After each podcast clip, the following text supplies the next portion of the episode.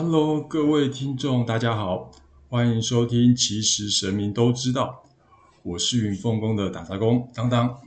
那这一周呢，发生了一件宗教界令人遗憾的事情，但是我觉得它某种程度也是一个喜事。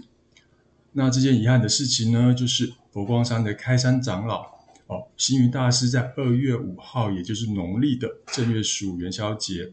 就是我们上周节目有介绍到的天官赐福的那一天，他原籍过世了。为什么打杂工会说这是个喜事？因为呢，他原籍的日子也是天官赐福的日子，所以打杂工相信幸运大师啊，他应该已经知道自己什么时候原籍。那他也希望借由他的这个原籍，持续的赐福给世人，然后也护持着我们大家。所以说呢，虽然。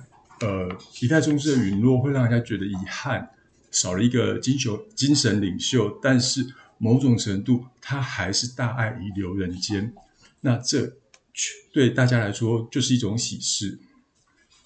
所以我一直觉得大师跟神明并没有所谓宗教界的区，呃，没有宗教的区分，他们都是希望善能量能继续持续的护持，也祝福着世人。虽然说打杂工不是佛教徒，然后也没有去过呃佛光山，但是呃在梦里，我确确实实梦到我去过佛光山两次，而且那画面非常非常的真实。一次呢是感觉我去那边嬉戏游玩，佛光山某些地方变成溜滑梯之类，我就从上玩到下。那还有另外一次，去去变成是在那边的一个藏经宝殿走来走去，好像在呃怎么讲被训练或习读经书的感觉。那所以我对佛光山其实呃不是很熟悉，但有听过呃星云大师这个这位这个我们的一代宗师。那当然我对这件事情他的陨落嗯也觉得十分遗憾哦。然后有在跟掌门人请教呃这件事情会不会造成一些影响？那找掌门人他是没有多说，他说其实呢星云大师他是以生活实践佛法的一个人，然后他也用这样子的方式让佛学。佛教的哲学，呃，比较让大家可以容易的了解，也让人家比较能进入佛佛学的殿堂。我我觉得，呃，能从生活上去实践一些所谓的哲学，真的不是一件简单的事。好，那这时候算是打杂工，让我自己自夸一下。我呢，现在开了这个频道，那是不是说我也是用另外一种方式，比较贴近大家的方式，然后呢，来分享？呃，神明让大家能更知道神明，哎，然后重新再跟神明做一个连接。只是呢，这是我自己呃老王卖瓜，呃老 当当卖瓜自卖自夸，那还是由各位听众来评价了。那只是说答案结结果如何呢？我想，我想就是如同节目一样，其实神明都知道，所以我也不用太担心。好啦，那为了这一集节目呢，呃，对于佛光山不太了解的打杂工也去科普了一下。星云大师他这一生，呃，在那个弘扬佛法期间，他建立了佛光净土，然后他就是像之前讲的，是用行动来实践佛法。那这五十六年来呢，他在全球已经创建了三百余所的寺院，台湾、美国、澳洲、非洲这些地方呢，他总共创办了五所大学。佛光山的会员有数百万人，也就是说呢，他在全球撒下了无数善能量，然后呢，也造就了许多可能未来的善能量种子。那我不知道大家会不会想知道，就是说娘娘对于星云大师他是怎么说呢？呃，总之不管你想不想知道，打杂工还是去问了一下娘娘，那。也在这边分享给大家，当做一个参考的想法吧。娘娘说，星云大师啊，他就是一个利他助人的模范代表，一个人间行者，那广布善能量于世界各地。我觉得光是他利利他助人这一点，就已经十分十分的困难了，而且还要当到一个模范代表的程度。这时候我只能说，我还是十分的呃敬畏以及敬仰星云大师了。那。怎么办呢？说回来，我自己的心愿是没有像呃星云大师那么大。我其实最终最终的希望就是，如果呃能帮娘娘盖间挡风遮雨的那个庙宇，然后或许也希望透过这节目呢，能持续散发一些善善能量，让大家能跟神明重新做连接。嗯，我觉得这样这样对我来说就已经算是呃某种程度的功德圆满吧。因为我觉得利他助人要能长久的一直去执行，这需要很大的信念。然后也因为这样子强大的信念呢，才能不怕艰难的一直走下去。像我就会有一些亲朋好友不太了解，他说：“哎，你花这么多时间去处理别的事情干嘛？你有潜力吗？”我说：“呃，没有。”那娘娘有没有分红给你啊？呃，嗯，很尴尬。我就说，我想他应该会在不同的地方回馈给我吧。其实有时候我一直在跟这些观念一直跌跌撞撞的碰撞，然后当然了，我还是希望就是，也许在人生终了的那一天哦。有那个大师级的那千万分之一或是亿万分之一的成就，或许呢就是沾染所谓大师还有神明的福分，是沾染他们的福分，也不不能说是我自己的福分。好，那在说到这个的同时呢，打杂工又要来试数一下，那就是刚刚打的那小小心愿的达成呢，是很现实的，需要大家的赞助。好了，那呃，只是说这就是一个现实性的问题啊，之前节目也讲过。如果你觉得打杂工呢有带给你一点点的善能量的感受的话，那请你帮忙多多分享本频道，让我这个刚开始的善种子啊，能持续的散发善能量，然后也能向外扩散。那如果呢，各位听众觉得，哎，我带给你的那些善能量呢，比那个刚刚说一点点再多那么一点点的话，就欢迎订阅，然后也赞助一下。其实神明都知道的这个频道，让打杂工能获得更多善能量的回报，然后更有动力持续往外扩展。谢谢大家。那再说回说回我们幸运大师的事情哦。呃，佛光山其实他们近期有发了一个对于佛呃幸运大师一生的写照，那他们觉得他自己一生就像他自己写的一个诗句：心怀度众慈悲愿。身世法海不系舟，问我一生何所求？平安幸福照五洲。那星云大师他在今年送给大家新年的祝福语呢，是人和安康、富乐吉祥。这两段文字，大家有没有发现？之前打杂工一直说的平安，呃，吉祥平安，这是呃云凤宫九天玄女娘娘致赠给大家的结缘的那个春联的祝贺语。那也结合了，就刚好在那前面两两两两段话里面哦，所以我觉得，呃，不管怎么样，宗教界归宗教，呃，所谓的宗教是一些呃区分呃怎么去跟神连接的问题嘛。那我觉得所有的神明大师，其实他们都对于呃送给大家祝福的期许，有没有发现今年某种程度透露出一样的讯息？那。这时候我还是要呃深深的对星云大师表达我的敬意。当然呢，那我要谢谢娘娘对我的照顾跟提点，因为她真的让我学到许多的事情。好，那其实星云大师在他最后一篇的发文呢，他要告诉大家元宵节要上灯，元宵节要提灯。然后呢，他指出灯有那个照明破除黑暗的功用。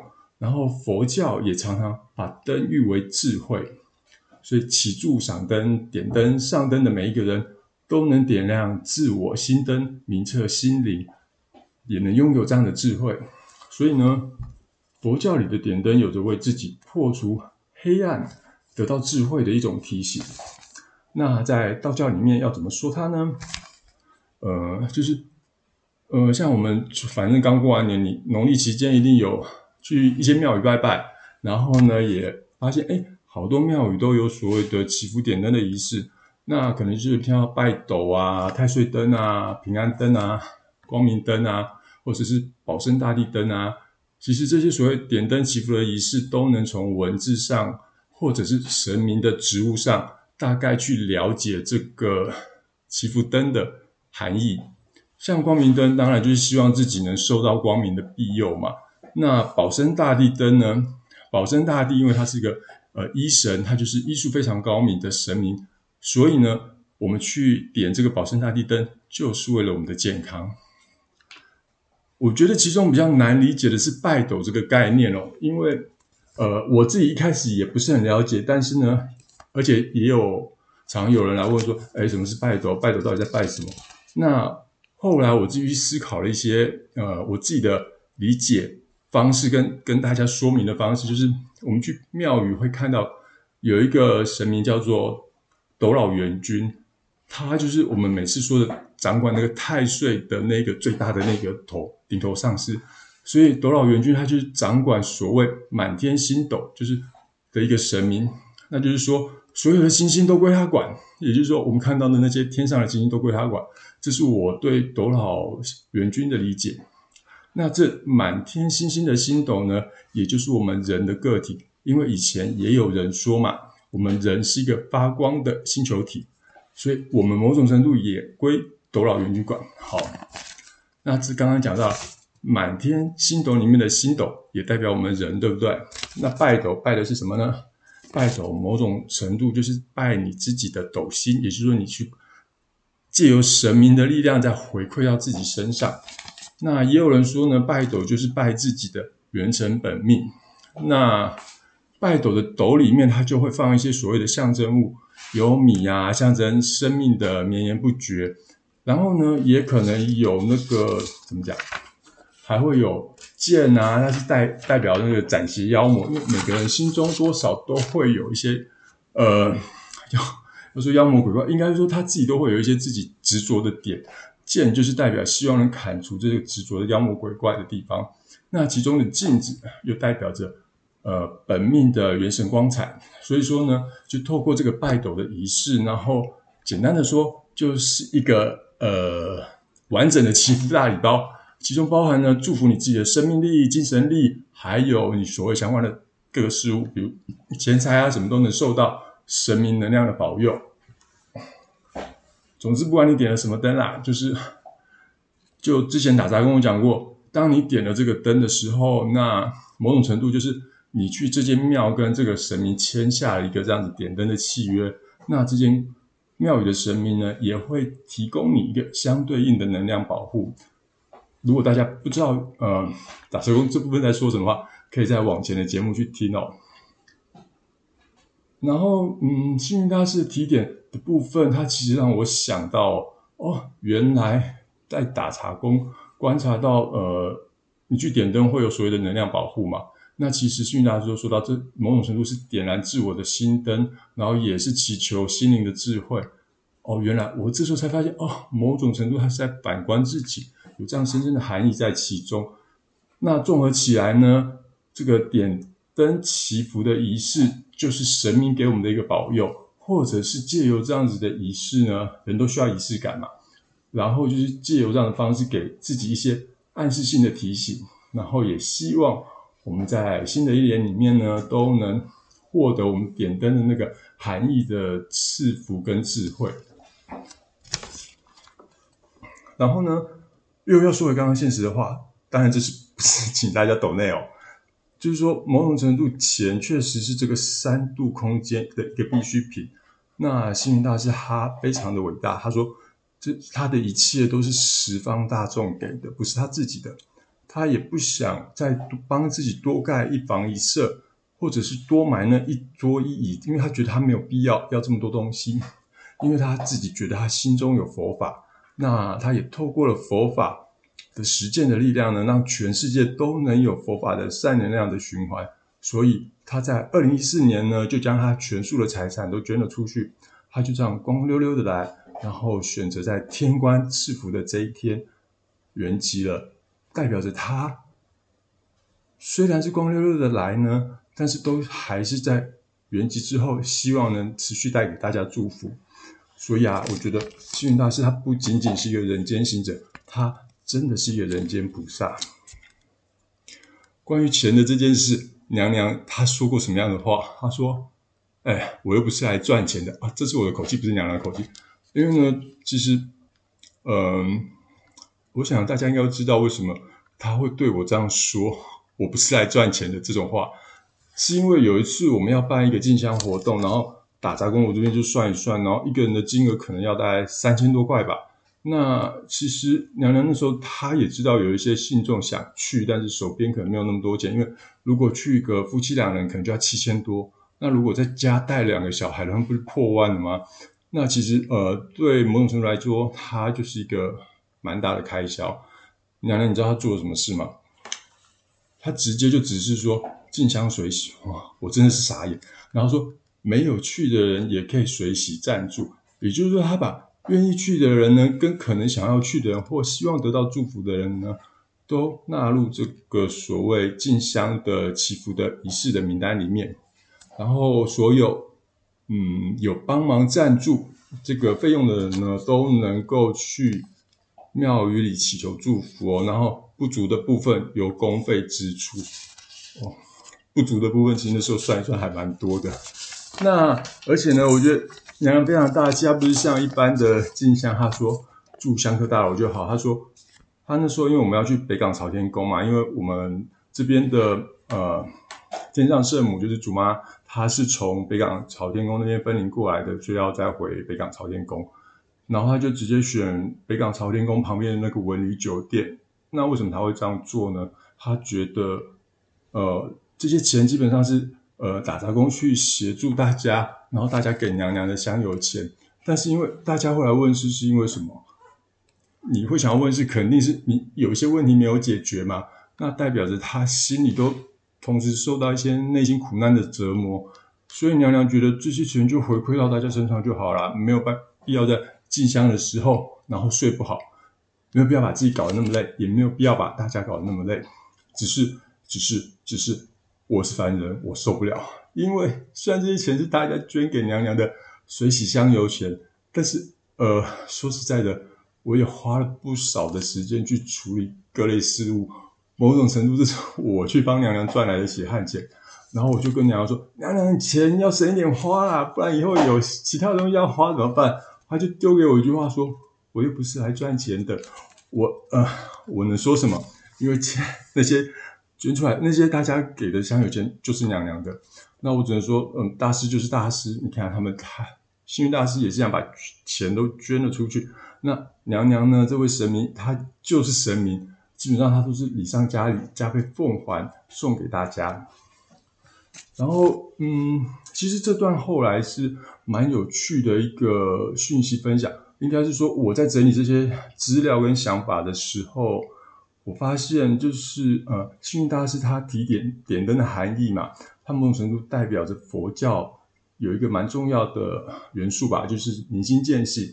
然后呢，我自己因为透过对于能量的观察，发现哦，点灯原来有一些能量运行的轨迹在里面。也就是说，这也就是道教里面所讲的，呃，你要去观察宇宙外的万事万物，就是应该说宇宙的万事万物。然后呢，也去寻找它运行的一个轨迹。只是在做这些事，你就还必须要呢悟出里面的道理，然后也要有觉察的智慧。这真的需要一直不断的去检视，然后呃检视跟反省哦。然后这时候就成就了一个所谓教嘛，宗宗教的教教的意义就在这时候产生，因为你就慢慢的往所谓的宗那一个部分前进。然后呢，怎么讲？我自己是呃，慢慢的去透过能量的观察，然后有慢慢去去建构一个属于自己呃判断事情的逻辑理论。那对我来说，这应该就算是道的一部分。那因为我自己也还在学习道的路上啊，因为道有时候跟道教不一定是全然的相等。那某种程度，这个呢，只能说，嗯，我还在这个万事万物运行的道理中。慢慢的前进，然后只是说，就精神层面，我要怎么去检视跟醒思？嗯，其实在我青少年的时代，那时候很容易莫名的忧郁，然后就很不懂，有时候我真的就是莫名就是心情很不好，然后就是站在那个教室的窗窗台那边，靠着窗台，我心想，不不熟的人，你可能觉得我在装酷或怎样要把妹，但不是哦，那时候就是莫名的会心情不好，然后一直到了嗯。十几年前吧，就是其实已经长大，就觉得这个心情不好情绪还是一直存在，会莫名莫名的忧郁。然后我就去念了很多一些心理大师的书，我是真的去念，比如说像呃荣格自传啊或什么之类。我发现，哎，没办法，像有些人就是存在这样子内心的特质，然后呢，他就是会陷入某种忧郁或焦虑之中。那我发现，哦，原来这是呃人生必然，某些人人生必然会存在的一个本质了之后，我就释怀了。然后我就发现，哎，这个忧郁就不是像以前那么频繁的发生，某种程度他就离开我而去。然后呢，最后在之后跟娘娘比较多接触，她叫我要去念的是呃易经八字。我的天呐，这两样东西其实对我来说都蛮难的。不过呢，他也让我了解说，哦，原来中国老祖先的智慧里有的五行深刻的这个道理。对，生就是像什么生生活的生，然后克克是克克制的克，那是五行生克金木水火土克制那个阴阳克制的道理哦。然后还有易经，他会教导，他会跟你说一个事物运行的轨迹的可能。然后再透过我后来有去那时候有练习一些易经占卜，就发现哎，某种程度就是这样子哎，他真的这是呃，就是怎么讲？某种程度就是说，这些事情它有它一个运行的法则在，所以我也还在往道的路上前进啊。目前还是个小皮毛咖啦，就请大家多多的，还是继续多多的照顾。呃，有什么问题大家可以留在我们的呃，就留留言，或者是到我们的脸书的粉丝专业，就是云凤公主是九天玄女娘娘，或者是赖的官方账号，你就发讯息给我们。我这边就是在知道了之后，我也会呃以我可以的微博的知识，或者是我如果不懂，我就请教我们的那个屏东天公庙呃平南天公庙的掌门人去呃大家会讨论，然后看以什么样的方式去告诉大家。好，现在节目这这一集就到了尾声了嘛，哇，终于要结语了。那这一周呢，其实我很谢谢一些听众有订阅，就是赞助我这个频道。那其实他们是我的同事，然后或者是呃一些来云峰公问世的香客，我蛮谢谢他们的，因为他们就是呃就是听了这个节目，然后也赞助了这节目，然后就是说嗯，就是他在问世之后，他还是呃希望他也是某种程度还是继续回来听这节目，大家彼此有一个连接，然后他又用赞助的方式给。给打车工一些善能量的循环的回馈，我蛮感谢他们的。就是某种程度，人还是需要被肯定嘛。然后，总之，我我这边是不管大家是否赞助，我都还是希望请大家，如果你收听完觉得还还不错的话，就把我的节目分享出去，让这个善能量呢，还有神明的祝福，就一直一直向外的扩散。请记得，请记得，你的分享其实神明都知道。好了。这个月哎，这一周的宗教界令人遗憾的事情，就是我觉得幸运法师的原籍嘛。那某种程度，幸运大师他还是一样把他的大爱遗留在人间，希望给大家带来祝福。然后我只能说，我们感念人间有幸运大师这样佛菩萨的行为，带给大家善能量。只是呢，嗯，运大师他是一个人间菩萨，在人间行走。那还有一位神明也在这个时候跑到人间来行走，这位神明是谁呢？就是之前 GoTo 在我们第一集的时候有提到，世界三大宗教盛事，也就是妈祖绕境这个活动，从呃昨天已经开始了，就是白沙屯妈祖绕境的活动从昨天已经开始展开哦。然后下一周我会邀请神秘嘉宾。来帮大家介绍这位全台最受欢迎的女性——天上圣母，也是俗称的妈祖娘娘，还有她一些相关信仰的事情。谢谢大家的收听，我是云峰宫的打杂工当当，呃，祝大家吉祥平安。